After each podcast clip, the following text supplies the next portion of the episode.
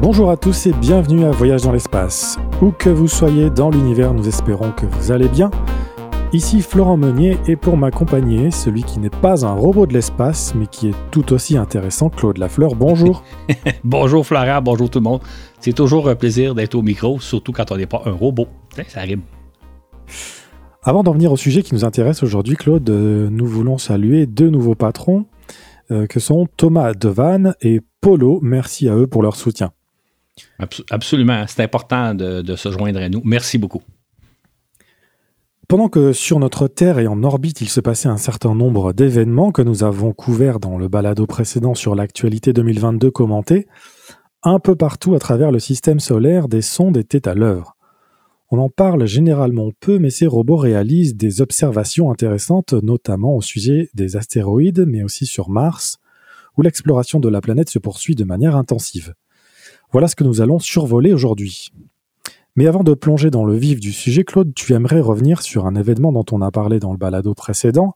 Il s'agit du vaisseau Soyuz MS-22 amarré présentement à la Station spatiale internationale et qui a été endommagé à la suite de l'impact d'une micrométéorite ou d'un débris spatial. Quelles sont donc les dernières nouvelles? Ce qu'on a appris récemment, c'est que là, on se questionnait, on étant les Russes, les Américains, est-ce que le Soyuz MS-22 est en mesure de ramener en toute sécurité l'équipage sur Terre? Il était censé les ramener le 28 mars prochain. Les deux cosmonautes et un astronaute américain devaient revenir après un séjour de six mois dans la station spatiale. Finalement, les Russes ont décidé de ne pas prendre de, chance, donc de ne pas courir de risque, et ils vont remplacer leur Soyuz MS-22 par le MS-23 qu'ils vont lancer à vide sans équipage le 20 février prochain. Sauf que ça, ça implique que le prochain équipage qui doit remplacer les deux cosmonautes russes et l'américain qui devaient revenir le 28 mars, lui, il est pas, il sera pas, le, Soyuz pour transporter cet équipage-là ne sera pas disponible avant l'été prochain. Ça veut donc dire que les deux, les trois hommes qui devaient revenir sur Terre le 28 mars vont revenir quelques mois plus tard. Je dis quelques mois parce que la date n'a pas été précisée, fait possiblement l'été prochain, à bord du Soyuz euh, qui va être lancé le 20 février, en remplacement de l'équipage qui va être lancé probablement à l'été prochain pour les remplacer. Tout ça pour vous dire qu'imaginez là, vous êtes à bord, on est en janvier 2023, vous êtes à bord de la station spatiale depuis quatre mois, vous pensez revenir sur Terre dans à peu près deux mois, vers le 28 mars. Et là, soudainement, oups, votre euh, séjour est prolongé peut-être de 3-4 mois. Donc, vous allez passer 6, 8, 10, 12 mois, ben 8, à 10 mois dans l'espace. Euh, donc, un changement de programme pour les trois hommes qui s'apprêtaient à revenir. Et comme je l'ai déjà mentionné dans des balados précédents, après six mois, les gens qui sont dans la station spatiale commencent euh, à se lasser d'être dans un milieu aussi exigeant, travailler jour après jour dans un environnement bruyant, parce que c'est très bruyant à bord de la station spatiale. Évidemment, vous ne pouvez pas sortir pour aller faire une petite marche de détente. Donc, après six mois, vous avez hâte de revenir sur Terre après avoir accompli une mission qui est quand même remarquable. Et là, ben, c'est prolongé de quelques mois supplémentaires. Donc, euh, à suivre, mais c'est pour vous dire que parfois, les plans peuvent changer rapidement. Euh, je disais dans le balado précédent que l'avenir est imprévisible, même à court terme. Ben là, on a un bel exemple de ces trois hommes-là qui devaient revenir sur Terre dans deux mois et qui vont passer peut-être un 3-4 mois additionnels dans l'espace. Et Claude, est-ce qu'on en sait plus sur la cause de l'impact et est-ce que cela a une importance de connaître la cause ou bien est-ce qu'on doit vivre avec ben, euh, on n'est pas en mesure de savoir exactement quel a été l'impact, surtout que c'est pas. Euh, je pense qu'ils vont tenter de ramener la capsule Soyuz MS-22 à vide sur Terre, mais c'est pas au niveau de la capsule que le dommage a eu lieu. C'est au niveau du module de service qui va se brûler dans l'atmosphère terrestre. si on avait pu le récupérer, on aurait peut-être trouvé des traces du, débris ou du météorite qui a frappé le vaisseau, mais là, on n'aura pas le cas. Ça aurait été intéressant de le savoir. Maintenant, euh, c'est surtout que ça nous indique qu'effectivement, euh, la station ou un vaisseau spatial peut, être endommagé à tout moment par un micro-météorite parce que sûrement que l'objet qui a frappé euh, le Soyuz, c'est, je ne sais pas si c'est un grain de sable ou une petite roche, là, mais c'est pas quelque chose de gros. Là, Donc, on saura probablement jamais exactement ce qui est arrivé puisqu'on ne pourra pas analyser. Ça aurait été intéressant de le savoir. Mais là, ce qui va être intéressant, c'est de savoir c'est est-ce que le Soyuz aurait pu rapporter ramener l'équipage sur Terre sain sauf si la capsule revient se poser sans problème? Euh, on, va avoir appris quelque chose. En même temps, on ne veut pas prendre de risque, on ne va pas courir le risque de perte d'équipage, donc on va remplacer Soyuz, mais on ne saura probablement jamais qu'est-ce qui est arrivé. Il faut savoir, hein, la station spatiale est, constamment bombardée de micro-particules. D'ailleurs, euh, les anciens panneaux solaires, sous certains angles, je dis anciens parce qu'ils ont été remplacés, on voyait que c'était comme devenu presque des passoires. Il y avait des milliers, des milliers de petits trous microscopiques, euh, un peu comme une passoire, et parce que percés régulièrement par des micro ça, ça, ça n'entravait pas trop trop leur travail, ça diminue un petit peu leur capacité. Mais je veux dire, la station est constamment bombardée de micro-météorites. Et là, dans un certain cas, il y a eu un dommage causé à un vaisseau Soyuz. J'avais une autre question, tu as déjà un peu répondu. Que, que va devenir donc le Soyuz endommagé? Est-ce qu'on peut le réparer en orbite ou l'envoyer à la casse directement? Ben, on ne peut pas le réparer en orbite parce que euh, ce, qui était, ce qui endommagé, c'est une conduite euh, de liquide réfrigérant euh, qui donc sert un peu comme un réfrigérateur. Et ce liquide-là s'est évaporé dans l'espace dans les minutes qui ont suivi l'impact du micrométéorite. Donc, même si on pouvait fermer le trou, le dommage est fait pareil. Et ça n'empêche pas que la capsule devrait fonctionner normalement. Donc, probablement qu'on va la ramener sur Terre sain et sauf, mais évidemment, on ne veut pas prendre de risques. Maintenant, revenons à notre sujet du jour, l'exploration du système solaire qui s'est poursuivie tout au long de l'année 2022. La mission qui a fait le plus parler d'elle est sans appel celle de la sonde DART qui a percuté l'astéroïde Dimorphos qui gravite autour de l'astéroïde Didymos. Le 26 septembre dernier, un boulet de canon de 550 kg, DART a percuté de plein fouet la petite masse rocheuse à la vitesse de 22 530 km par heure soit un peu plus de 6 km par seconde. Et peut-être plus étonnant encore, on a pu voir plusieurs séries d'images, Claude. Absolument.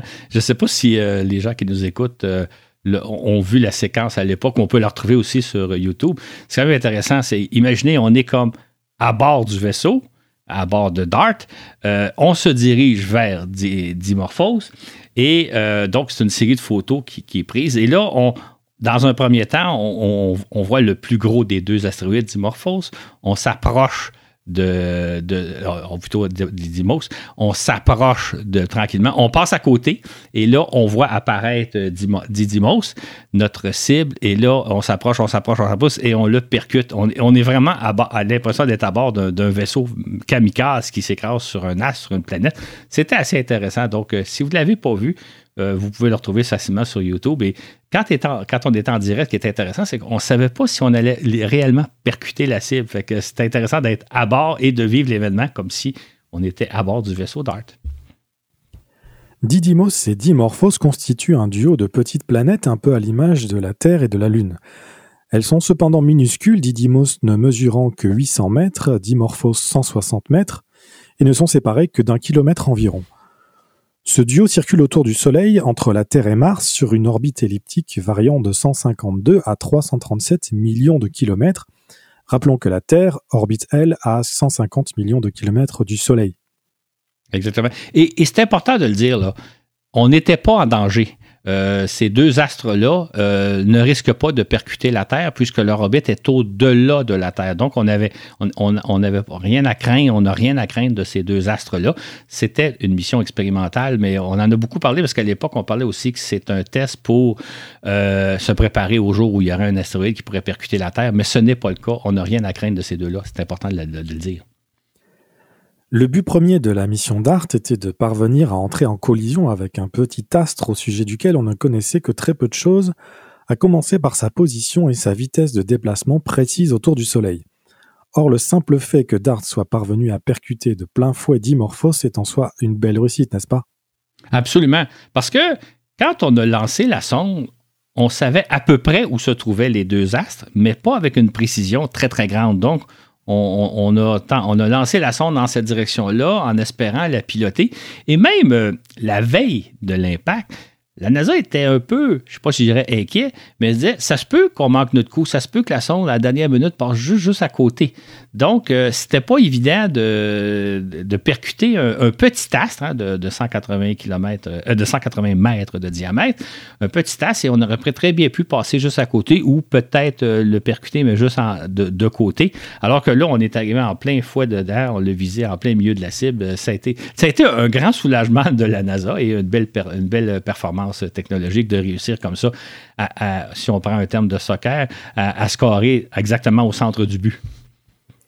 Et en second lieu, on cherchait à vérifier les conséquences qu'aurait l'impact d'un projectile de 550 kg sur un astre dont la masse s'élève à des milliards de tonnes. Bien entendu, on ne s'attendait pas à ce que ce moustique pulvérise le mastodonte, mais simplement qu'il altère très légèrement son orbite autour de Didymos. Avant l'impact, Dimorphos circulait autour de Didymos en 11 heures et 55 minutes. Les scientifiques s'attendaient à ce que DART modifie la durée de cette révolution de 73 secondes à 10 minutes selon où et comment ce boulet allait percuter la cible. Mais ce n'est pas ce qui s'est passé, Claude. A-t-on surestimé les effets de l'impact?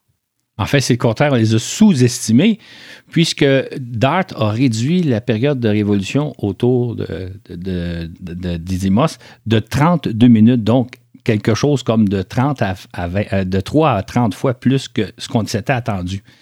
Euh, donc, l'impact a eu beaucoup plus d'effets que prévu. Ça s'explique par deux raisons. La première, c'est qu'évidemment, l'impact du boulet de canon a L'impact lui-même a ralenti un peu la trajectoire, mais c'est surtout que cet impact-là a eu pour conséquence de soulever un gros nuage de poussière. Nuage qui agit un peu comme un autre coup de frein, un peu comme euh, lorsque vous percez un ballon et qu'il y a euh, du gaz qui sort du ballon, ça, va avoir un effet d'entraînement. Donc, l'impact a été double. L'impact lui-même du boulet, plus la poussière qui a, été éjectée de, de l'astre, a fait en sorte que le, freinage a été beaucoup plus important que prévu. Euh, c'est un succès inattendu qui pose parfois un peu de problème. L'analyse de cet effet de recul devrait nous renseigner sur les propriétés physiques de l'astéroïde, notamment sur les caractéristiques de sa surface, des forces et des faiblesses de celle-ci et à quel type de surface nous avons affaire. Mais Claude, si on peut se réjouir d'avoir provoqué un freinage plus important que prévu, est-ce que, ce résultat ne nous pose-t-il pas un délicat problème? Exactement. Parce que comme on le mentionnait à l'époque, l'un des buts à, plus long terme de ce projet-là, c'était d'apprendre à modifier la trajectoire d'un astéroïde qui, qui serait destiné à percuter la Terre éventuellement. Donc, euh, il, faut bien faire les choses. Euh, contrairement à ce qu'on pense, contrairement souvent à ce que les, films d'Hollywood nous montrent, euh, ça ne serait pas une bonne idée de pulvériser un objet qui menacerait la Terre. Parce que si vous le faites exploser, les débris suivent la même trajectoire, ils ont le même air d'aller, donc ils vont percuter la Terre. Autrement dit, au lieu d'avoir un gros objet qui s'écraserait sur la Terre, vous auriez une tempête d'objets plus petits. Et là, ça causerait peut-être autant de dommages, sinon plus. Donc, l'idée de dire on va tout simplement le pulvériser pour on n'en parlera plus, ça ne s'applique pas. Il faut en réalité modifier la trajectoire pour faire en sorte que si le bolide, si l'astéroïde est censé frapper la Terre à un certain moment donné, faire en sorte soit qu'il va passer au niveau de l'orbite terrestre avant que la Terre y soit, donc il traverse l'orbite terrestre, la Terre n'y est pas, il n'y a pas de collision, ou au contraire, le ralentir un petit peu pour faire en sorte qu'il va passer au niveau de l'orbite terrestre après que la Terre y soit passée, donc éviter la, collision. Sauf que pour ce faire, il faut exactement donner la bonne impulsion. Si vous le freinez trop ou si vous le freinez pas suffisamment, vous risquez d'avoir d'autres genres de problèmes. Ce qui fait que là, c'était bien. C'est une mission d'essai. On va voir un peu c'est quoi l'impact d'un boulet de canon de 550 kg sur un astéroïde. L'impact a été beaucoup plus important qu'on y avait pensé. C'est spectaculaire. Mais il va falloir apprendre à, apporter la bonne correction, ni trop, ni moins. Et dans ce sens-là, la, mission est un petit peu un échec, mais en même temps, c'est un, un, échec qui nous apprend beaucoup sur comment procéder à freiner un astéroïde, ce qui ne sera pas une chose évidente. DART nous sert donc une belle expérience scientifique car en science on apprend toujours beaucoup de l'imprévu. Par contre, obtenir un résultat aussi imprécis dans le cas de l'interception d'un astéroïde menaçant pourrait avoir des conséquences importantes, sinon même catastrophiques. C'est une étape importante, mais nous sommes loin de maîtriser notre sujet. Exactement. En fait, ça illustre qu'on a encore beaucoup, beaucoup de choses à apprendre à propos des astéroïdes. C'est d'ailleurs ce que confirme la sonde Osiris-Rex qui, durant deux ans, a étudié une autre petite planète nommée Bennu. Cet astéroïde de 500 km de diamètre gravite de part et d'autre de l'orbite terrestre entre 134 et 202 millions de kilomètres. Il pourrait donc, lui, menacer un jour notre planète, Claude, c'est ça? Ben, oui et non. Euh, oui, parce qu'effectivement, de temps à autre, il croise l'orbite de la Terre maintenant. C'est jamais arrivé que croiser l'orbite de la Terre en même temps que la Terre, au moment où la Terre s'y trouvait exactement au même point. Euh, donc, oui, il y a un risque.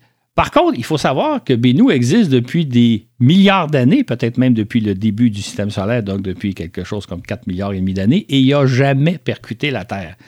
Donc, c'est pas impossible, mais on pourrait dire que les, les probabilités, si ça ne s'est pas passé depuis des milliards d'années que les deux astres se sont croisés, il y a peu très, très, très, très peu de chances que ça arrive dans un avenir prévisible, que ça arrive dans les prochaines années, dans le, prochain siècle ou même le prochain millénaire. Ça fait des milliards d'années que ces deux objets-là gravitent sur une orbite plus ou moins semblable. Donc, euh, il faut se préparer à une éventualité, mais la NASA nous l'a bien dit, on n'a pas à craindre dans un avenir prévisible. Et quand je dis dans un avenir prévisible, c'est au moins d'ici 100 ans, si ce n'est pas plusieurs siècles. On n'a pas à craindre que Bennu nous, nous croise, euh, nous frappe la Terre, mais ce n'est pas impossible, mais il ne faut surtout pas s'en inquiéter parce que ça fait des milliards d'années que ces deux objets-là se croisent. Euh, l'orbite de ces deux objets-là se croise de temps en temps sans jamais que les deux objets se soient percutés l'un l'autre. Cet astéroïde nous intéresse tout particulièrement puisqu'il a, très peu évolué depuis la formation du système solaire. Il renferme donc la matière originelle à partir de laquelle s'est constituée notre planète. Son étude nous permettra d'accroître nos connaissances sur la formation et l'évolution des planètes. C'est pourquoi l'objectif premier d'Osiris Rex est de rapporter sur Terre des échantillons, ce qui nous permettra d'analyser en laboratoire les composantes primordiales du système solaire que l'astéroïde a préservé intact. Cette sonde s'est envolée de Cape Canaveral le 8 septembre 2016 et s'est placée en orbite autour de Bennu le 3 décembre 2018. Durant deux ans, elle l'a examinée attentivement afin notamment de repérer l'endroit idéal pour y prélever un échantillon. Elle a en outre étudié de fond en comble la morphologie de Bennu. Le prélèvement de l'échantillon a été effectué le 20 octobre 2020. Les chercheurs ont alors fait une découverte renversante et de quoi s'agit-il? Ce qu'il faut comprendre, c'est qu'au moment où il s'agissait de prélever un échantillon de Bennu, la sonde devait s'approcher très proche de la surface, la frôler à peine, et au moment du frôlement, elle devait lancer un jet d'azote qui allait soulever de la poussière, poussière qui allait être captée par un petit appareil et placée dans l'intérieur de la sonde, donc le fameux échantillon qu'on voulait prévenir, prélever. On s'attendait à récolter euh, peut-être de, 10 à 100 à, 1 kg de matière, mais la sonde devait juste à peine effleurer l'astre. Or, ce qui est arrivé en réalité, c'est que quand elle s'est approchée, elle a lancé son jet tel que prévu. Et là, ça a soulevé une très grande quantité de poussière, en fait des tonnes de poussière. Et euh, là, la sonde a pu récolter un échantillonnage. On, estime qu'elle a récolté à peu près 250 grammes. Parfait, mission accomplie. Mais l'impact a été beaucoup plus important qu'on s'y attendait. Il est apparu aux scientifiques que la matière qui compose le sol de Bennu se comporte comme un bol de pop-corn et non pas comme du sable de plage sur lequel la sonde aurait simplement soufflé. Ce souffle d'azote a plutôt soulevé un torrent de matière, le sol se comportant quasiment comme un liquide fait de granules, c'est ça? Exactement. Et ça, on s'attendait absolument pas à ça, que, le sol soit si friable. Résultat, hein, on, pensait que au pire, la sonde laisserait une toute petite empreinte sur la last, empreinte qui paraîtrait à peu près pas. En réalité, elle a laissé un cratère qui mesure 8 mètres de diamètre elle a soulevé un nuage qu'on estime de 6 tonnes de matière. Et, je dis bien, la sonde s'est tout simplement approchée, a lancé un petit jet d'azote et ça a soulevé un immense nuage. Euh, vraiment, on était très surpris de, l'impact minuscule que la sonde a eu sur un objet alors qu'on s'attendait à ce qu'à peine elle laisse une empreinte au mieux. Osiris Rex a quitté les parages de Bennu en mai 2021 et fait présentement route vers la Terre où elle devrait se poser dans le désert de l'Utah le 24 septembre prochain à suivre donc cet automne. Il est étonnant de constater qu'autant DART qu'Osiris Rex ont eu des impacts nettement plus importants sur leurs astéroïdes respectifs, comme si ces derniers étaient beaucoup plus friables que l'on s'y attendait. Alors qu'en est-il, Claude? Ben, Effectivement, ça soulève plusieurs questions. Euh, l'image qu'on a généralement d'un astéroïde, c'est c'est un rocher. Euh, solide, dur, euh, qui, si jamais rentrait en collision avec la Terre, aurait des conséquences énormes.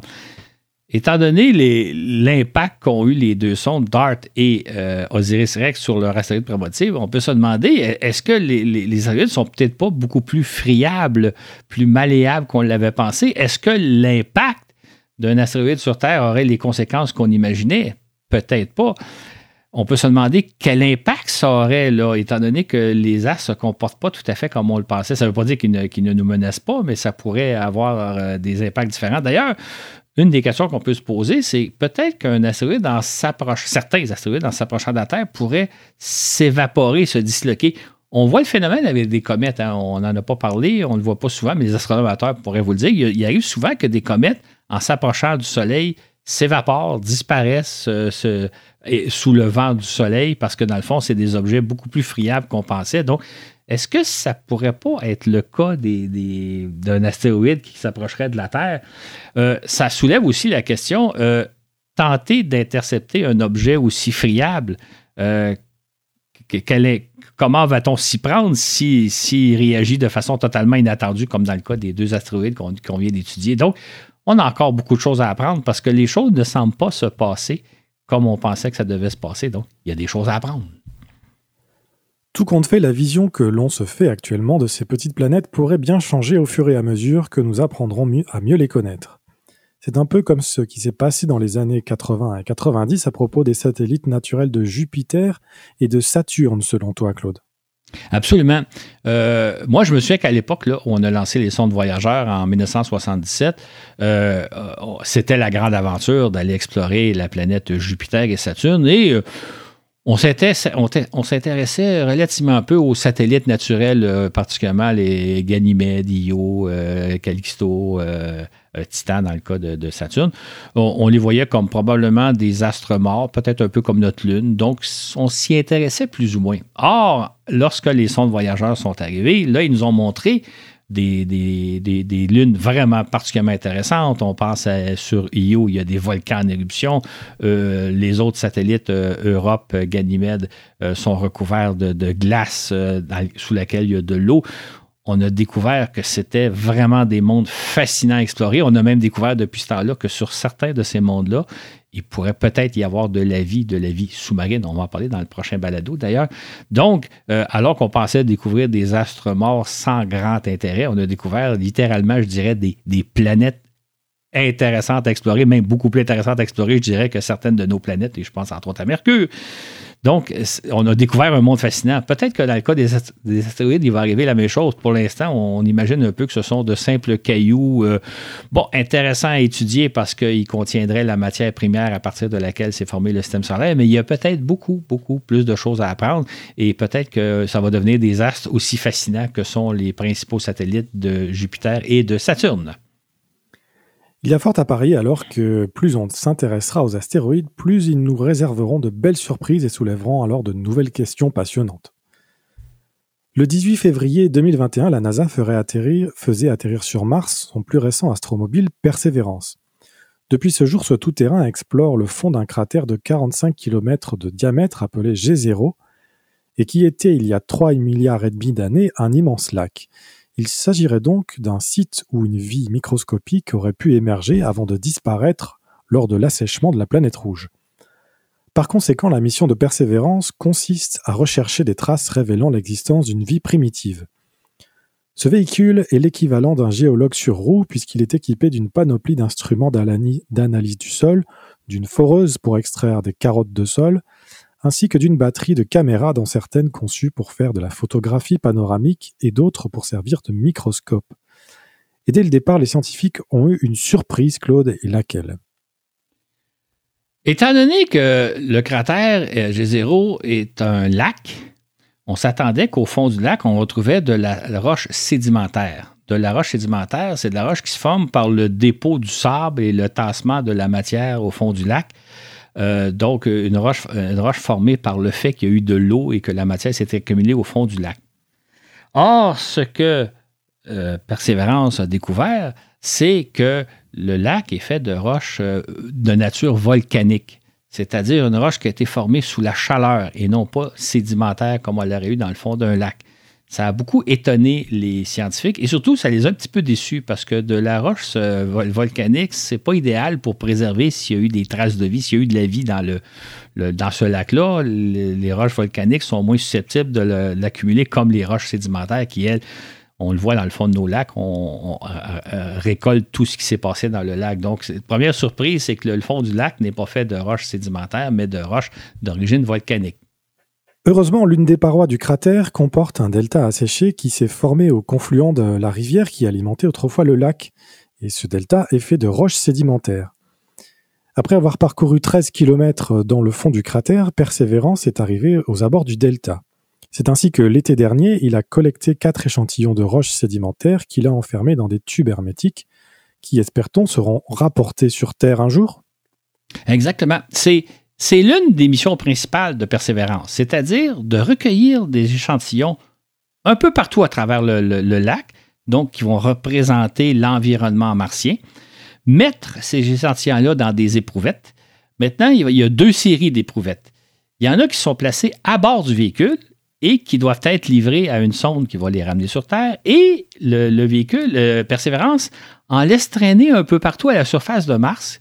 Euh, pour au cas où il ne serait pas en mesure d'aller livrer sa, cargaison à la sonde de récupération, on pourrait se servir d'un hélicoptère pour aller récolter les échantillons semés un peu partout dans le lac, peut-être à trois, quatre endroits, pour les ramener vers la sonde. Parce que ce qu'on prévoit faire, c'est donc pendant une dizaine d'années, Persévérance va ramasser des échantillons, va recueillir des échantillons. Entre-temps, on va lancer une série de sondes dont la mission va aller d'aller de se poser dans le cratère où se trouve Persévérance, récolter les échantillons, soit rapportés par Persévérance, soit rapportés à l'aide d'un petit hélicoptère, et les rapporter sur Terre. Donc, euh, on, a comme mission de Persévérance non seulement analyse des échantillons du sol martien, mais va, fait une récolte qu'on espère pouvoir rapporter sur Terre. À cette fin, donc, Persévérance conserve sur lui un certain nombre d'éprouvettes et en parsème d'autres ça et là dans le cratère. De la sorte, si jamais l'astromobile ne parvenait pas à livrer sa cargaison à la sonde MRS, on prévoit d'utiliser donc un hélicoptère pour aller les récupérer. Exactement. En fait, actuellement, la NASA et l'Agence spatiale européenne ESA sont à développer une série de robots, parce que ça va être plusieurs robots, qui ont pour mission d'aller donc récupérer les échantillons euh, récoltés par Persévérance et nous les rapporter sur Terre. Maintenant, il s'agit d'une mission très complexe. Il va y avoir plusieurs sondes qui vont fonctionner en même temps, qui vont devoir travailler en, collaboration. C'est un peu, comme on l'expliquait dans un de nos balados, c'est un peu comme une mission Apollo réalisée sans équipage. Il y a donc une sonde, par exemple, qui va être lancée, qui va aller se poser sur Mars, une autre sonde qui va aller se placer en orbite autour de Mars, la sonde sur Mars va récupérer les échantillons, soit parce que Persévérance va être encore en fonction, va rapporter, va rejoindre la sonde et va lui livrer les échantillons, ou bien cette sonde-là, la sonde MRS, va transporter un petit hélicoptère qui va pouvoir aller récolter les échantillons qu'aurait parsemé par-ci par-là le, le rover. Cette sonde-là va revenir s'arrimer à la sonde qui est en orbite. Et cette sonde orbitale-là va prendre le chemin de la Terre et revenir sur Terre. Si tout va bien, on aurait des échantillons de Mars dans nos laboratoires dans 10 ans, en 2033. Je dis bien si tout va bien, parce que d'une part, c'est une mission très complexe, mais par ailleurs, il ne faudrait pas être surpris que la mise au point des différentes sondes connaisse certains retards et que finalement, les, sondes sont actuellement prévues pour être lancées en 2027 et en 2028. Faudrait pas être surpris qu'il y aurait un retard à la prochaine fenêtre martienne, donc deux ans, deux ans plus tard, si jamais il y a des retards. Donc, euh, c'est une opération complexe qu'on est en train de préparer. Euh, si tout va bien en 2033, dans, 10 ans, ça, peut paraître long pour vous et moi qui nous écoutez, mais dans le domaine spatial, c'est une période assez courte, 10 ans.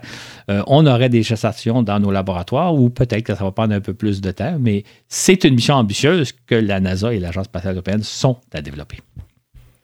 Entre-temps, Persévérance poursuit sa mission d'exploration qui devrait se prolonger sur une dizaine d'années. C'est ainsi qu'en décembre dernier, il a récolté deux autres échantillons qui, contrairement aux 15 collectés jusqu'alors, proviennent du sable soufflé par le vent en provenance de la plaine martienne. Les chercheurs veulent examiner ce sable, qu'on appelle du régolithe, non seulement en raison de ce qu'il peut nous apprendre sur la géologie de l'environnement martien, mais aussi pour évaluer les défis auxquels les astronautes seront confrontés, c'est bien ça? Exactement. Exactement. Du, régolithe, c'est de la poussière de roche extrêmement fine. Euh, nous, sur Terre, on a de la terre, mais la terre, la terre noire que vous avez dans vos mains, c'est des débris biologiques. C'est, des restes de plantes et d'animaux et autres qui auraient vécu sur Terre et qui forment une terre noire. On ne retrouve pas ça sur, la Lune, on ne retrouve pas ça sur Mars. Sur Mars, le, le, sable, c'est pas fait de débris de coquillage. Le sable, c'est donc de la poussière de roche extrêmement fine. C'est une poussière extrêmement corrosive. Euh, donc euh, qui, qui, use les, les, engins, on va le voir un peu plus tard d'ailleurs. Et euh, c'est une poussière très très fine qui s'infiltre partout, partout, partout. Donc euh, ça pourrait nous poser des problèmes éventuellement dans le fonctionnement des appareils, dans les scaphandres. il pourrait entraver le fonctionnement des joints, il pourrait enfontainer un paquet. Donc, et comme c'est corrosif, ça, ça, ça attaque le métal. C'est pour dire que d'étudier le regolithe, c'est aussi intéressant pour les ingénieurs qui doivent concevoir des, vaisseaux spatiaux ou des scaphandres, etc., que pour les scientifiques qui veulent en apprendre davantage. C'est donc le regolithe, on n'a pas ça sur Terre parce que sur Terre, on a de la Terre d'origine biologique. On a ça sur Mars et c'est très corrosif. On se rappellera que Perseverance a déposé sur Mars, le 4 avril 2021, un minuscule hélicoptère baptisé Ingenuity. Comme nous le relations dans le balado 47 à l'assaut de la planète Mars, il s'agit d'un bijou technologique qui a depuis surpassé toutes les attentes, même les plus folles. On pourrait décrire Ingenuity comme étant un drone que l'on peut voir un peu partout maintenant, qui ne pesait qu'un kilo huit sur Terre et que l'on peut tenir aisément dans ses mains. Dans ce drone, les ingénieurs ont trouvé le moyen d'y entasser un puissant moteur, des batteries électriques rechargeables, deux caméras, un ordinateur de bord et un système de navigation qui permettent à Ingenuity de voler de façon autonome sans être piloté depuis la Terre, et de faire face à toute éventualité en cours de vol. Ce petit hélicoptère est aussi doté d'un train d'atterrissage rudimentaire, mais surtout de deux grandes hélices tournant en sens contraire qui lui donnent des allures d'insectes. Il faut savoir que Ingenuity, c'est, c'est le premier aéronef qu'on a conçu pour voler dans l'atmosphère d'une autre planète. Et l'atmosphère de Mars, elle est 100 fois plus ténue que celle de la Terre. Euh, voler dans cette atmosphère-là, c'est comme voler, je pense, à une quarantaine de kilomètres d'altitude dans l'atmosphère terrestre. Or, il n'y a, pas beaucoup d'appareils sur Terre qui sont capables d'atteindre une telle altitude de voler. Il y a tellement peu d'air. Or, c'est dans cet environnement-là que doit évoluer Ingenuity. Et euh, pour ce faire, il est donc équipé de... Sur, sur, Mars, petit avantage sur Mars, la gravité étant moins forte que sur Terre, L'appareil de 1,8 kg sur Terre pèse seulement 700 grammes sur Mars. Mais euh, pour voler, il y a besoin de deux paires de très longues hélices qui tournent à la vitesse de 40 tours à la seconde. C'est donc des hélices qui tournent extraordinairement vite pour réussir à s'envoler. Donc, vous avez un appareil extrêmement léger qui, a besoin de, grandes hélices qui tournent extrêmement rapidement pour réussir à voler dans des conditions que même sur Terre, il y a pas beaucoup d'appareils sont capables de voler dans des telles conditions. C'est donc un, bijou technologique. À l'origine, donc, on pouvait parler de, de, bijoux technologiques ou de jouets technologiques, puisque Ingenuity n'avait pour mission que de tester la possibilité de voler dans l'atmosphère martienne. Il n'avait rien d'utile à accomplir, et s'il avait raté son envol, cela n'aurait en rien compromis la mission d'exploration du cratère G0. La NASA ne prévoyait d'ailleurs de réaliser que cinq vols courts, qui ne devaient durer que quelques dizaines de secondes chacun, au cours desquels le drone ne devait s'élever que de quelques mètres. Exactement. En fait, les vols ont lieu dans des, conditions assez difficiles. D'ailleurs, il avait prévu de réaliser cinq vols en l'espace de quelques semaines seulement parce que sur Mars, les conditions sont rigoureuses. Les, ingénieurs se disaient, euh, on va déposer le, véhicule sur, le sol Mars. Il va être soumis aux, intempéries de la planète Mars, entre autres à l'abrasion du sol, au froid de la nuit. La nuit, le mercure descend en bas de moins 50 degrés. Fait que les ingénieurs s'attendaient à ce que très rapidement le véhicule euh, subisse, euh, soit endommagé par les conditions rigoureuses de Mars. Euh, je rappellerai, hein, la vie sur Mars, c'est vraiment des conditions très rigoureuses, comme nous en parlait François Forget dans le balado 64 qu'est-ce que ce serait que de vivre sur Mars? c'est pas de tout repos. Donc, les ingénieurs s'attendaient à ce que le, le petit Ingenuity ne survive que quelques semaines aux rigueurs de la planète Mars.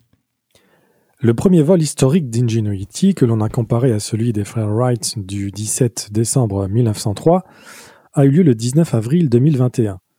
Ce jour-là, la petite machine s'est élevée de 3 mètres pour redescendre 39 secondes plus tard.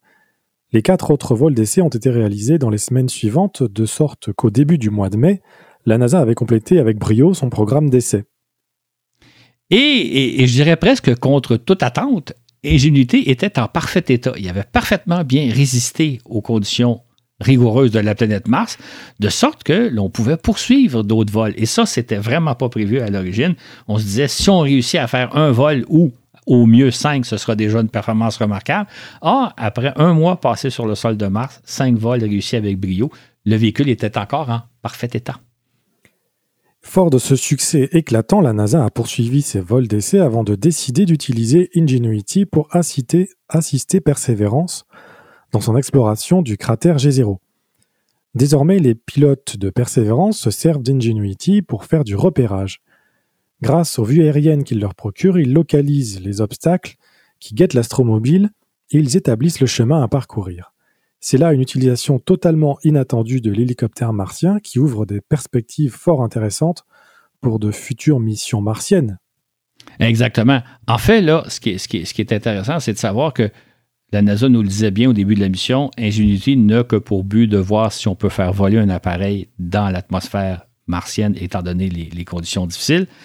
Or, le fait que les vols se soient parfaitement euh, réalisés, que euh, même euh, est en parfait état, euh, permet à la NASA de s'en servir. Et ça, c'était tellement pas attendu au départ. Jamais on n'aurait rêvé quelque chose comme ça. Donc, aujourd'hui, Ingenuity est vraiment utile. Il aide les, opérateurs de persévérance à tracer le chemin, à éviter les obstacles, parce que lui, il a la chance de monter dans les airs, donc d'offrir des vies aériennes. C'est à la fois extrêmement utile et c'est tout à fait inattendu. C'est une application qui, effectivement, va probablement faire en sorte qu'éventuellement, on va se servir d'hélicoptères dans plusieurs missions, étant donné les performances assez remarquables d'un petit objet euh, qui devait fonctionner que quelques semaines à la, surface de la planète Mars. C'est ainsi qu'un an et demi après son arrivée sur le sol martien, l'hélicoptère est toujours à l'œuvre. Le 4 janvier, il accomplissait son 38e vol. Au total, il a parcouru plus de 7 km et demi, cumulant plus d'une heure de vol. Euh, les ingénieurs doivent être fiers de lui. Absolument, ils sont très, très fiers de lui. on parle même, euh, je une expression américaine, on parle même d'un game changer, c'est-à-dire d'un appareil qui change les, perspectives de ce qu'on peut utiliser. C'est-à-dire que, étant donné les performances remarquables des unités, on, songe maintenant à, apporter des hélicoptères sur la planète Mars pour, euh, on le mentionnait un peu plus tôt, dans un premier temps, peut-être aller récupérer des échantillons qu'aura semés euh, persévérance un peu partout sur Mars. Euh, avant, la, avant les unités, on pensait qu'on se servirait de petits euh, astromobiles pour aller faire cette cueillette-là. Là, on se dit on va le faire à l'ordre d'hélicoptère. actuellement, il, il va aussi servir à repérer le site où pourrait se poser la sonde de récupération des échantillons. La sonde va se poser quelque part dans le cratère et Ingénierie fait du repérage. Ingenuity fait du repérage pour savoir à quel endroit euh, ça serait préférable de se poser. Mais plus loin euh, dans les. Je pense qu'on peut penser que dans les années 2030, on va concevoir des hélicoptères beaucoup plus performants qui vont nous permettre d'explorer des sites sur Mars fort intéressants auxquels on n'aurait normalement pas accès. On pense entre autres, il y a des crevasses sur Mars, il y a des canyons, il y a des montagnes, etc., qui seraient très difficiles d'atteindre soit par une sonde qui s'y pose, étant donné que c'est des terrains très accidentés, et ou euh, avec des astromobiles, ben, ça peut être très difficile de manœuvrer dans des terrains très accidentés.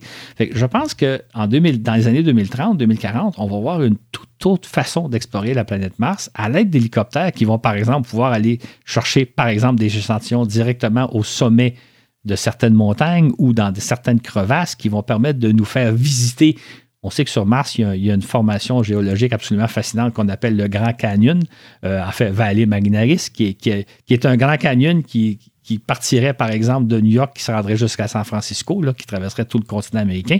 On va pouvoir l'explorer à l'aide d'hélicoptères. Donc, il y a vraiment des perspectives qui s'ouvre extraordinaire qu'on n'avait pas imaginé il y a un an et demi, deux ans, étant donné les performances des unités. Euh, c'est pour ça que les Américains parlent littéralement d'un game changer, donc d'un véhicule qui change notre perspective, qui nous ouvre des possibilités auxquelles on n'avait pas pensé il y a à peine deux ans. Entre-temps, le 6 août 2022, Curiosity, le prédécesseur de Perseverance, a célébré ses dix années passées à explorer le cratère Gale, un cratère de 154 km de diamètre et qui se serait formé il y a plus de 3 milliards et demi d'années. Curiosité, c'est le père de Persévérance, littéralement. C'est-à-dire que Persévérance a été conçu à partir de Curiosité.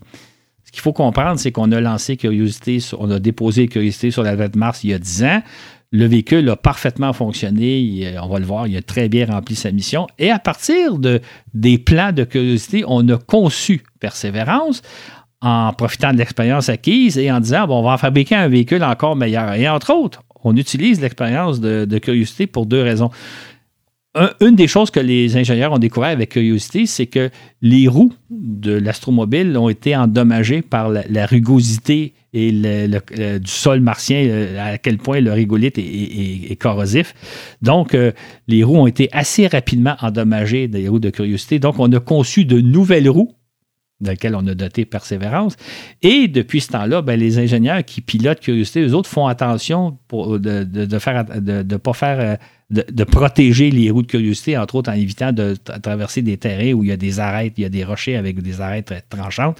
Donc, on a tiré profit de l'expérience acquise par curiosité pour développer persévérance. Fait que persévérance, c'est vraiment le rejeton de curiosité. Euh, curiosité qui nous a apporté une expérience extraordinaire d'explorer la surface martienne pendant dix ans de temps. C'est riche d'expérience.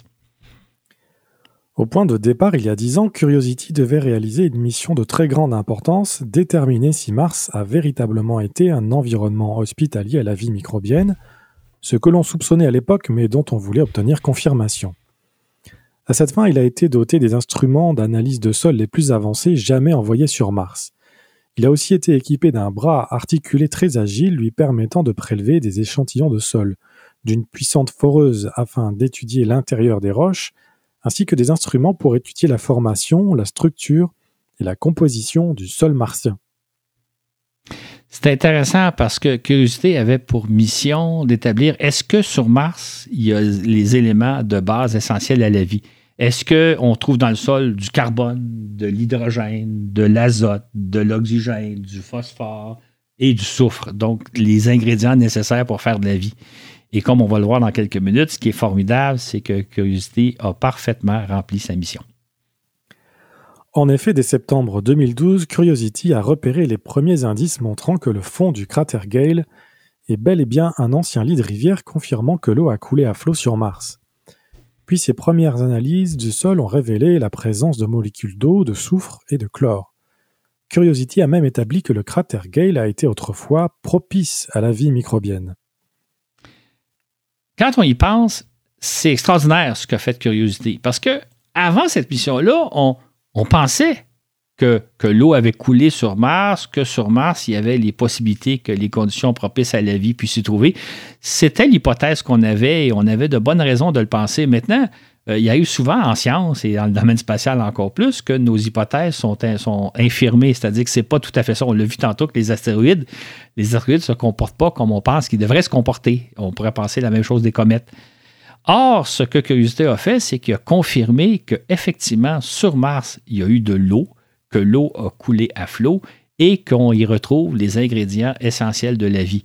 C'est un avancée formidable dans notre recherche de vie dans l'univers, c'est-à-dire que sur Mars, toutes les conditions pour la vie semblent réunies. On n'en a pas encore trouvé, mais on, on, venait de faire un jalon très, très important. Imaginons l'inverse. Imaginons qu'on aurait trouvé autre chose et dire non, finalement, contrairement à ce qu'on pense, l'eau n'a pas été présente sur Mars et on ne retrouve pas les ingrédients pour la vie. Ça aurait été une déception monumentale. Là, c'est le contraire. On a trouvé tout ce qu'il faut pour que la vie se soit développée, soit apparue sur Mars comme elle est apparue sur la Terre il y a 3 milliards et demi d'années. Et en décembre 2014, la NASA a même annoncé que Curiosity avait repéré des traces de molécules organiques. Exactement. Donc, euh, molécules organiques dit les éléments de base de la vie. Maintenant, avant de conclure qu'il s'agit de, la matière d'être qui aurait vécu sur Mars, il faut faire attention, il faut prendre une petite réserve. Ce matériel-là pourrait très bien venir de, de, météorites qui se sont écrasés sur Mars. On observe le phénomène sur Terre, dans les météorites qu'on récupère, on retrouve du matériel organique. Donc, les chercheurs préfèrent être prudents et dire ben, on a de la matière organique sur Mars, mais qui provient probablement des astéroïdes qui se sont écrasés sur Mars, comme c'est le cas de la Terre, mais peut-être pas. Peut-être que c'est de, la matière organique qui aurait servi à de la vie martienne. On parle évidemment de vie microscopique ici. Donc peut-être que Curiosité a trouvé les premières traces de vie sur Mars, mais il est encore trop tôt pour en conclure. Tout compte fait, après dix années d'exploration détaillée, les spécialistes en viennent à la conclusion que l'eau liquide, les éléments chimiques et les nutriments nécessaires à la vie ont été présents durant des dizaines de millions d'années dans le cratère Gale. Celui-ci a été, à n'en point douter, un lac dont la taille a cependant varié au fil du temps. C'est donc dire qu'on doit à Curiosity d'avoir établi une fois pour toutes que Mars a été propice à une vie primitive, ce qui constitue un important jalon dans notre quête de vie extraterrestre, Claude. Exactement. Et Curiosité a, littéralement pavé la voie persévérance, c'est-à-dire, comme je rapportais il y a quelques minutes, on s'est servi de, l'expérience de Curiosité pour euh, concevoir persévérance et améliorer ses performances. En même temps, ben, sachant qu'un cratère comme Gale a jadis été un lac, on a expédié Persévérance dans un autre lac euh, G0, dans lequel, là, lui, il ramasse des échantillons pour être apportés sur Terre. Donc, euh, il y, a vraiment, euh, Curiosité est à l'origine de Persévérance et notre recherche de traces de vie sur Mars ben, progresse grâce à ces deux véhicules-là. Et malgré que cet astromobile œuvre dans un environnement hostile et corrosif, Curiosity n'a pas pour autant terminé sa carrière. C'est ainsi que sa mission vient d'être prolongée de trois ans. À l'heure actuelle, il explore un canyon qui marque la transition vers une nouvelle région dont on pense qu'elle s'est formée lorsque l'eau s'est dissipée, laissant derrière elle des minéraux salés, des sulfates, fort intéressants à étudier, à suivre donc. Dans notre balado 18, un automne planétaire diffusé le 7 octobre 2018, nous présentions la mission InSight qui allait se poser sur Mars le mois suivant. Et voilà que quatre ans plus tard, cette sonde vient de terminer sa mission, Claude, donc un peu en demi-teinte? Exactement, comme on va le voir. Euh, il faut savoir que Inside a été lancé tel que prévu et s'est posé sur Mars le 28 novembre 2018 dans un cratère euh, d'une plaine de Mars. Maintenant, contrairement à Curiosité, à Persévérance, à Ingenuity, c'était pas une sonde qui se déplacerait sur la planète, c'était une sonde fixe. En fait, c'était la première sonde qui était conçue pour sonder l'intérieur d'une planète. Donc, étudier l'environnement martien plutôt que d'explorer le sol de la planète Mars comme le font les trois sondes dont on vient de parler, c'était une, sonde qui s'intéressait non pas à ce qu'il y a à la surface de Mars, mais ce qui se trouve sous la surface de Mars. Tout l'intérêt de cette mission vient du fait qu'il fut un temps où Mars et la Terre étaient assez semblables, les deux planètes étant alors chaudes, humides et enveloppées par une épaisse atmosphère. Mais il y a trois ou quatre milliards d'années, elles ont emprunté des chemins différents, pourquoi donc Que s'est-il donc passé? La mission d'Insight vise donc à les comparer, à étudier les profondeurs de Mars, comment la planète est stratifiée et à quelle vitesse sa chaleur interne s'échappe-t-elle. Voilà qui devrait nous permettre de comprendre comment une planète comme la Terre demeure susceptible de soutenir la vie et qu'une planète comme Mars n'en est pas capable. Exactement. Et pour réaliser sa mission, la sonde devait dans un premier temps déposer un sismomètre à la surface de Mars, un sismomètre conçu par l'agence spatiale française SNIC. Et elle devait aussi déposer un thermomètre dans euh, sous la surface de Mars, un thermomètre conçu par l'agence spatiale euh, allemande DLR. Et euh, InSide était aussi muni d'une station météo pour prendre la mesure du vent, de la température, de la pression atmosphérique à la surface de Mars. Euh, je, référais aux gens dans le balado 64, François Forget, qui participe à cette mission-là, qui participe à la mission InSight, nous expliquait à la fois la mission d'InSight, puis aussi à quel point les conditions euh, sont, difficiles sur Mars. Donc, euh, vraiment, si vous voulez avoir une idée de qu'est-ce que c'est que d'être sur Mars, écoutez ce balado-là. Et donc, la sonde, elle, elle avait pour but de voir, on connaît assez bien la surface de Mars. Qu'est-ce qui se passe en dessous? Dès le 19 décembre 2018, le sismomètre a été déposé sans problème sur le sol, puis il a été recouvert d'un capuchon afin de le protéger contre le vent martien. Il s'agit en effet d'un appareil si sensible qu'il pourra détecter le moindre souffle de vent. Ce sismomètre enregistrera le moindre tremblement de Mars, qu'il soit dû à un déplacement de masse souterraine, à un éboulement de terrain ou bien encore à la chute d'un météore. Exactement. Pour les géologues, écouter les tremblements de, terre ou les tremblements de Mars dans le cas présent, ça permet de voir, de sonder ce qui se passe à l'intérieur de la planète. C'est un peu comme lorsque les médecins nous auscultent avec un stéthoscope. En entendant les bruits de ce qui se passe à l'intérieur de notre poitrine, ils sont capables de voir un peu comment, comment tout fonctionne à l'intérieur. C'est la même chose. Donc, en prenant, en mesurant les tremblements de terre, le nombre, l'amplitude, la localisation aussi, on apprend beaucoup de choses sur la structure interne de la planète. La sonde a ensuite procédé à l'installation du thermomètre allemand, celui-ci devant se frayer un chemin à la manière d'une taupe qui creuse le sable, et cela jusqu'à atteindre la profondeur de 5 mètres. Prendre la température de Mars devrait nous révéler beaucoup de choses à propos de l'intérieur de la planète, notamment si son centre est encore chaud comme celui de la Terre, ou si c'est refroidi. Mais, comme on, l'avait exprimé dans le balado 18, euh, qui était publié euh, juste avant l'atterrissage de, la sonde InSight, on pouvait, s'inquiéter de la difficulté que pourrait éprouver la sonde d'installer un thermomètre sous la surface de Mars.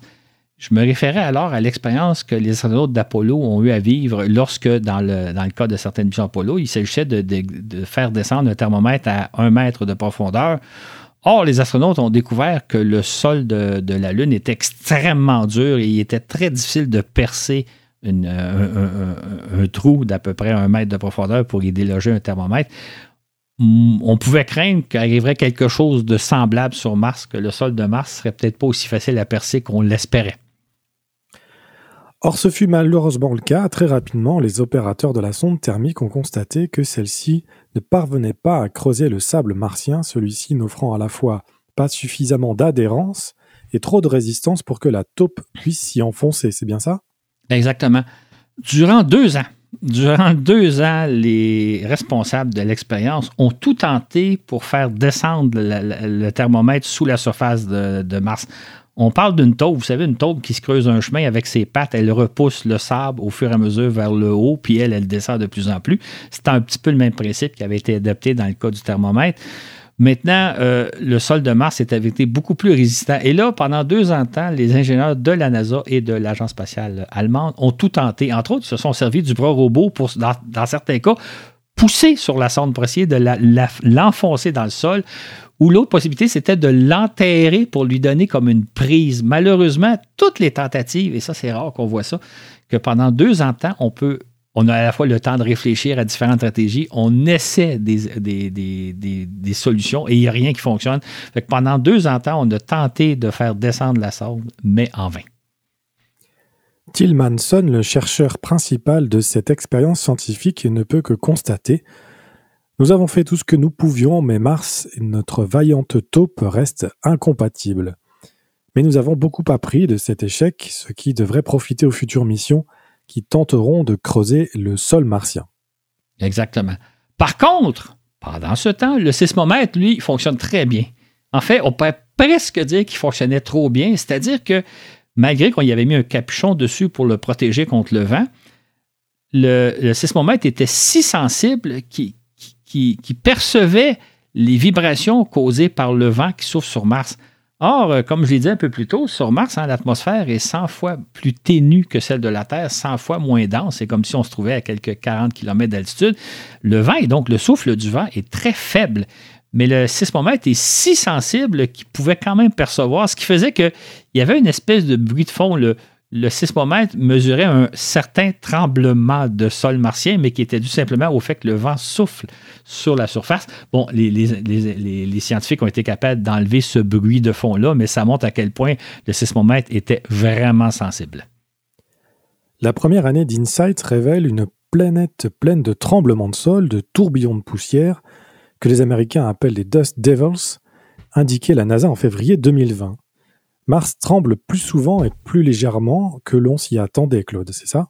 Exactement. Et en fait, la, grande surprise, ça a été justement la, découverte des Dust Devils. En fait, il y a des sondes précédents qui n'avaient observé.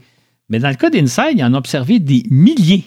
Et on ne pensait pas que le phénomène était si fréquent. Donc, le, imaginez un tourbillon de vent, un, microscope, un mini ouragan, si je peux dire, une mini tornade, très, très, très, très.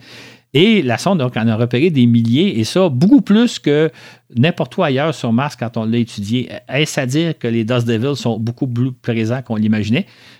Malheureusement, on aurait voulu en photographier. Euh, certaines sondes précédentes ont réussi à en photographier, mais pas dans le cas d'Inside Inside, malgré, a détecté, malgré que le sismomètre a détecté des milliers de Dust Devils. On n'a pas réussi à en photographier, mais on a peut-être mis au jour un, un nouveau phénomène, c'est-à-dire la présence peut-être très, très forte de Dust Devil. Un autre problème qui attend les futurs colons de la planète Mars. Tout à fait. Et deux ans après son arrivée, InSight nous a révélé que Mars tremble fréquemment, mais avec une faible amplitude sans séisme supérieur à une magnitude de 3,7. Or, l'absence de tremblement de sol supérieur à la magnitude 4 pose un mystère aux spécialistes. C'est un peu surprenant que nous n'ayons pas vu d'événements plus importants constatés un sismologue. Cela peut vouloir dire quelque chose à propos de Mars, mais c'est peut-être aussi une question de malchance. Autrement dit, il se pourrait que Mars soit moins actif que l'on estimait, à moins qu'Insight l'étudie à un moment plus paisible de son histoire où il manquait de chance. Exactement. Par contre, euh, résultat intéressant, c'est l'étude des, euh, des, tremblements de sol martiens ont permis d'établir qu'au centre de Mars, il y a un noyau chaud, comme celui de la Terre, donc une autre caractéristique euh, commune entre la Terre et Mars. Les, les, études aussi ont permis d'établir que la, la, planète est constituée comme de trois couches. Il y a d'abord une, une couche superficielle, une écorce qui mesure entre 20 et 37 mètres, 37 km d'épaisseur. Ça, c'est la surface de Mars. Sous cette écorce-là, il y a comme un manteau qui mesure à peu près 1500 km d'épaisseur manteau qui entoure le noyau, un noyau qui mesure 3660 euh, km. Donc, on a pour la première fois une assez bonne idée de la structure de Mars, structure qui, à ma connaissance, je ne suis pas spécialiste du domaine, mais qui se compare à celle de la Terre en plus petit, puisque Mars est deux fois plus petite que la Terre. Donc, on a quand même réussi, entre autres grâce au sismomètre, à prendre connaissance de la structure interne de Mars, qui correspond, je pense, à peu près à ce qu'on s'attendait. Malheureusement, c'est dommage qu'on n'ait pas pu prendre les, températures parce que ça aussi, ça nous aurait appris énormément sur la structure interne de Mars. Mais une expérience a très bien réussi, l'autre moins bien, malheureusement. Et petite question, euh, peut-être idiote, mais est-ce que le fait de creuser à 5 mètres de profondeur pour euh, y mettre un thermomètre est suffisant pour, euh, pour faire des mesures sur le sol de Mars? Bien, absolument. L'idée de, descendre à 5 mètres, c'est pour être certain qu'on ne mesure pas la température de l'atmosphère, mais la température à l'intérieur de la surface, à l'intérieur de la planète. Et ce que ça aurait permis, entre autres, c'est de voir est-ce que cette température-là varie au fil du temps, par exemple peut-être selon l'orbite, la saison, etc. Est-ce que à quel rythme la chaleur montre du centre de la planète Mars? Donc, ça nous aurait euh, pris beaucoup sur la conductivité du sol, sur les variations de température, etc. Et encore là, c'est un peu comme le fait d'écouter les tremblements de sol, ça nous apprend sur la structure. Le fait de mesurer la température, les variations possibles de température, mais variations de l'intérieur de Mars et non pas les variations à la surface de Mars, d'où l'importance de descendre à 5 mètres, nous en aurait pris énormément. Là, actuellement, on peut dire qu'on a affaire quand même une expérience scientifique intéressante. On apprend certaines notions sur la la structure du sol de, Mars qui est beaucoup plus euh, dure, beaucoup plus difficile à creuser qu'on s'imaginait. Donc, la prochaine fois qu'on va vouloir espérer l'expérience, on va pouvoir, euh, on va tirer profit de, malheureusement de l'expérience allemande. Le 4 mai 2022, InSight a enfin détecté un tremblement de sol de magnitude 5. À l'échelle de la Terre, il s'agirait d'un séisme de moyenne amplitude, mais sur Mars, ce tremblement est proche de la limite supérieure à laquelle s'attendaient les spécialistes. Donc, on a enfin détecté ce qu'on attendait. Exactement. Sauf qu'on pensait qu'il y aurait beaucoup plus de tremblements de terre d'importance. Et là, on était surpris de voir qu'en l'espace de deux ans, il n'y en a à peu près aucun qui sont de, magnitude supérieure à 4. Donc, euh, soit que la planète est un peu plus calme qu'on s'y attendait, à moins qu'on soit dans une période particulièrement calme. Donc, encore là, il y a un petit mystère qui vient d'apparaître. Il y a eu un autre phénomène intéressant. Le, le 20 décembre, le 21 décembre 2021, la sonde a mesuré un tremblement de terre de 3,7 sur l'échelle euh, de, tremblement de terre. Euh, tremblement de terre euh, ordinaire, si vous voulez. Sauf que les scientifiques ont été capables de dire que ce tremblement de terre-là est dû à la chute d'une météorite. Mars a été percuté par un météore. Ils ont même été capables de trouver à peu près l'endroit où se retrouverait, où aurait eu l'impact. Et euh, on imaginait que c'était l'impact d'une météore qui mesurait de l'ordre de 5 à 12 mètres de diamètre, donc un rocher quand même assez important. Et ce qui est phénomène extraordinaire, c'est qu'il y a une sonde en orbite qui s'appelle le Mars Reconnaissance Orbiter qui a été capable de photographier le cratère causé par la chute du météore. C'était la première fois, donc on a des photos de avant et après, donc le sol et après, avec, on voit le, cratère d'une centaine de mètres, je pense, de 150 mètres de diamètre. Euh, donc, c'est la première fois qu'on pouvait déterrer un, cratère, de dire, lui, là, il vient juste d'être formé, il s'est formé le 21 décembre 2021. Et autre observation, c'est que la, couche de sable qui a été soulevée a révélé qu'en dessous, il y a des blocs de glace. Donc, à quelques peut-être mètres de profondeur, il y a de la glace sous la surface de Mars c'est à la fois une découverte euh, remarquable. On sait à quel point on, est intéressé de découvrir de l'eau, que ce soit sur la Lune ou sur Mars. Et évidemment, cette découverte-là pourrait avoir un impact important si un jour on envoie des, des astronautes sur la planète Mars, si on sait qu'au moins à certains endroits de la surface de Mars, il y a de l'eau en profondeur pas très grande. Euh, donc, c'est une découverte assez euh, inattendue.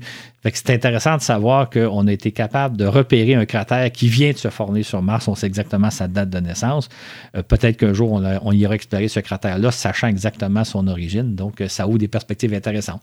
Ça montre à quel point hein, les, ingénieurs sont capables de non seulement de mesurer un tremblement de Mars, d'évaluer de, de, son origine. Est-ce que c'est simplement un tassement souterrain? Est-ce que c'est un tremblement de sol. Est-ce que c'est dû à l'impact de météorites et même de localiser où l'impact a eu lieu? C'est une performance remarquable. Mais hélas, la mission InSight a connu une fin un peu abrupte à cause de l'encrassement de ces panneaux solaires qui génèrent l'électricité de bord et qui ont progressivement été recouverts par une couche de sable martien. Comme le relate François Forget dans notre balado 64, l'atmosphère de Mars est très sale, beaucoup plus que celle de la Terre qui est nettoyée par la pluie notamment. Les responsables de la mission ont eu beau imaginer différentes techniques pour tenter de dépoussiérer ces panneaux, y compris de les secouer à l'aide du bras robot, peu à peu, ceux-ci ont perdu leur efficacité à convertir les rayons du soleil en électricité en raison de l'amoncellement de poussière. Résultat, à partir du 7 mai, l'énergie disponible à bord d'Insight est tombée sous le seuil nécessaire pour que la sonde poursuive ses, ses observations scientifiques. Elle s'éteignait progressivement sans que l'on puisse y faire quoi que ce soit. Et finalement, le 15 décembre dernier, les contrôleurs n'ont pas réussi à rétablir le contact radio avec la sonde, ce qui les a amenés à conclure que les batteries d'Insight étaient épuisées. La mission se termine. Exactement. Et euh, on pourrait dire que les, tribulations d'Insight sont riches d'enseignements. Non seulement il y a tout le bagage de connaissances scientifiques que nous a apporté la sonde, mais tout, tous les problèmes qu'elle a rencontrés nous apprennent beaucoup de choses sur Mars. En fait, nous apprennent à quel point c'est un environnement difficile, un environnement hostile. Euh, tout ce qui guette, euh, ça nous donne une idée de ce qui guette les, éventuels colons sur la planète Mars. On sait que sur Mars, il y a des tempêtes de sable. Certaines tempêtes de sable sont locales, d'autres sont à l'échelle de la planète. Euh, donc, il y a aussi des milliers de Dust Devil, en tout cas dans la région où c'est posé Insight. Peut-être que c'est même ce phénomène qui est à l'échelle de la planète Mars. Euh, on sait que l'atmosphère est très poussiéreuse, comme vient de le mentionner Florent. Euh, ça, c'est un aspect intéressant. Hein. Euh, François Forget nous expliquait dans le balado que sur Terre, c'est pour ça d'ailleurs que souvent, après une pluie, on se sent mieux, il comme, on respire mieux parce que la pluie a lessivé notre atmosphère. Évidemment, il n'y a pas d'eau sur Mars, donc il n'a jamais l'atmosphère. Et nettoyée. C'est une atmosphère donc très poussiéreuse. Et on sait que la poussière martienne, le rigolite, ben, c'est très corrosif. Et évidemment, il y a aussi des froids très intenses. Hein. Euh, souvent, le mercure, il se tient dans les moins 50, moins 100 degrés Celsius, particulièrement la nuit. C'est donc dire que, la vie sur Mars, ça ne sera vraiment pas quelque chose de facile. C'est pas un paradis terrestre sur Mars, comme certains se, plaignent se plaisent à l'imaginer. J'invite d'ailleurs, euh, au risque d'insister un peu, de réécouter notre balado 64 euh, avec François Forget. On a vraiment une image très intéressante de la planète, image que, permet de développer et de documenter la sonde InSight. C'est donc, malgré l'échec du thermomètre, une très grande réussite comme mission. Et bien que la mission vienne à peine de se terminer, Claude, est-ce qu'on a déjà un successeur qui est prévu ou ce n'est pas encore à l'ordre du jour?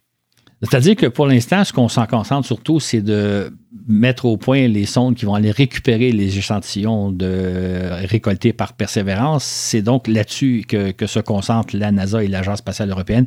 Évidemment, il y a des plans à plus long terme. on réfléchit sur les sondes qu'on va lancer dans les années 2030.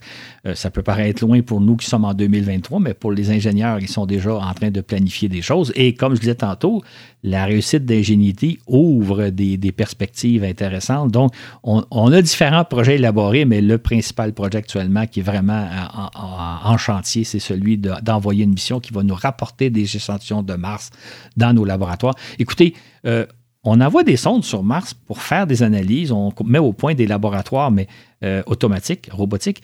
Ça n'a rien à voir avec ce qu'on va faire dans nos laboratoires. Donc, la journée, on va avoir euh, peut-être quelques centaines de grammes, peut-être un kilogramme ou deux d'échantillons martiens provenant de différentes sources qu'on va pouvoir analyser avec la puissance de nos, de nos instruments sur Terre.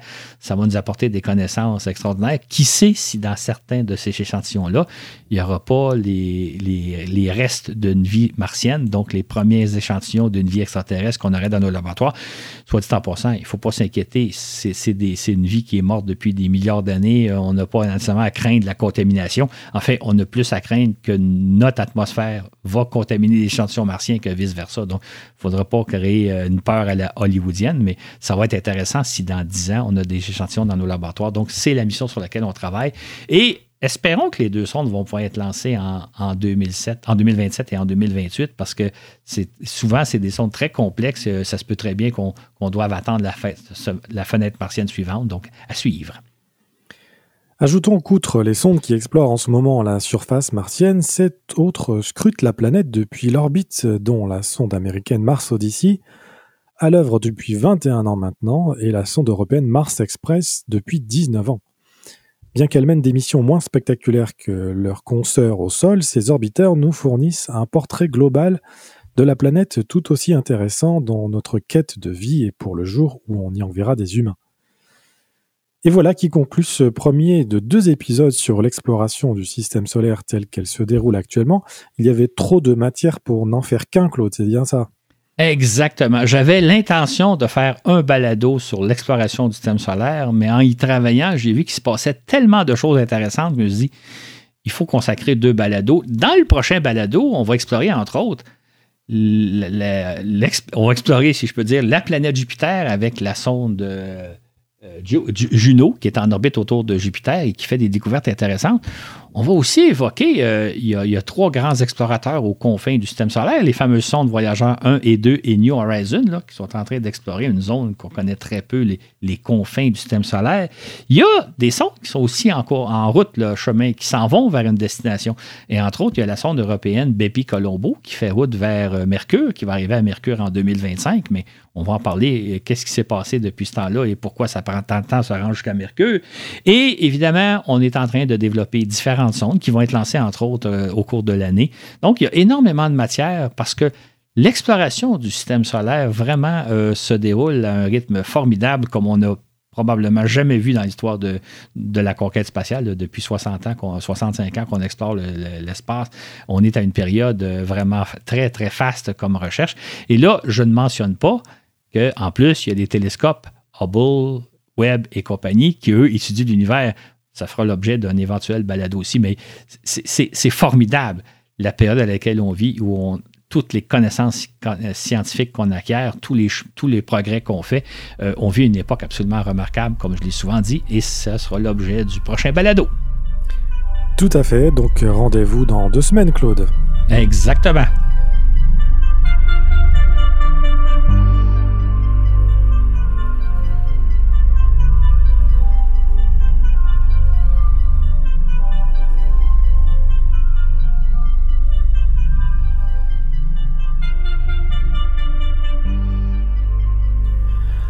Un énorme merci à vous qui nous écoutez et nous soutenez via Patreon ou encore sur Facebook, ça nous fait immensément plaisir et nous encourage à continuer. On se retrouve donc dans deux semaines avec la deuxième partie de l'exploration spatiale 2022. Ce balado vous a été présenté par Florent Meunier, avec au contenu Claude Lafleur et à la diffusion Laurent Runigo. Où que vous soyez dans l'univers, nous vous disons à la prochaine pour un autre voyage dans l'espace.